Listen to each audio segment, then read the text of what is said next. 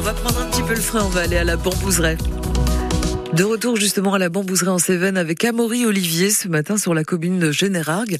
Il est allé à la rencontre de quelques membres de l'équipe. Simon Jager par exemple, lui, il est le responsable des guides. Il sillonne depuis une vingtaine d'années les allées de ce que l'on appelle l'un des plus beaux jardins de France. Du coup, Amaury voulait savoir quel était pour lui le plus bel arbre, l'arbre remarquable de la bambouseraie. Oh ben moi, c'est l'arbre de vie, c'est le Jingo biloba, un arbre qui est apparu il y a plus de 250 millions d'années sur Terre. Euh, la symbolique, c'est l'arbre de, de, vie, symbole euh, d'éternité. Donc c'est un arbre qui n'a toujours pas bougé euh, au jour d'aujourd'hui. Et puis on a un spécimen dans le Vallon du Dragon, qui est notre jardin feng shui zen bouddhiste, qui est tout à fait, euh, tout à fait remarquable. Et j'avoue que ben, de le regarder, euh, ça m'émeut. Vous êtes responsable de, de, de, combien de guides ici sur le parc De huit guides, voilà. Et donc on s'occupe un peu de tout ce qui est visite guidée. On fait aussi des, des ateliers euh, pour les pour les scolaires, parce que ce qui nous tient à cœur, c'est aussi de parler de biodiversité, c'est-à-dire de continuer à s'engager euh, dans cette démarche où on, finalement on est dans un jardin où il n'y a pas un seul produit quel qu'il soit, puisqu'on parle de protection biologique euh, intégrée. Euh, voilà, on se fait aider par les oiseaux, on se fait aider aussi par certains insectes, c'est les auxiliaires. Et puis il faut féliciter aussi le travail de, des équipes de jardiniers, parce que nous les guides, on les met euh, sous la lumière, mais eux, ils le font. Et chaque jour finalement, et puis avec euh, beaucoup de passion et, et d'amour. Chaque année, les arbres sont diagnostiqués, le médecin des arbres passe dans le parc et voit s'ils sont en forme.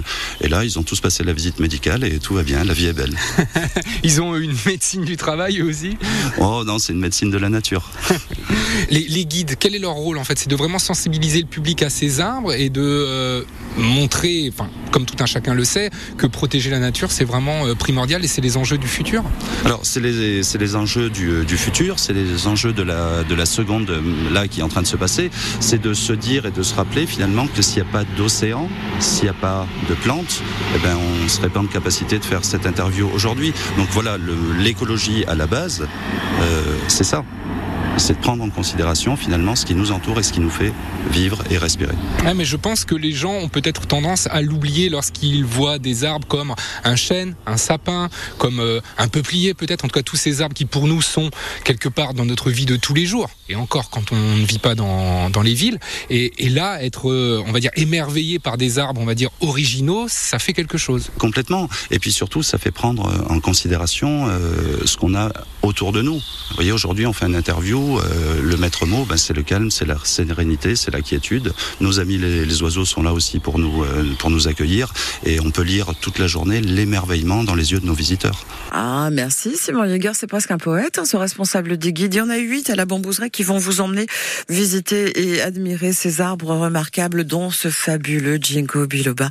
Vous retrouvez d'ailleurs tout, le, le, catalogue des carnets de la bambouseraie de l'été avec Olivier ou encore avec Sylvestre.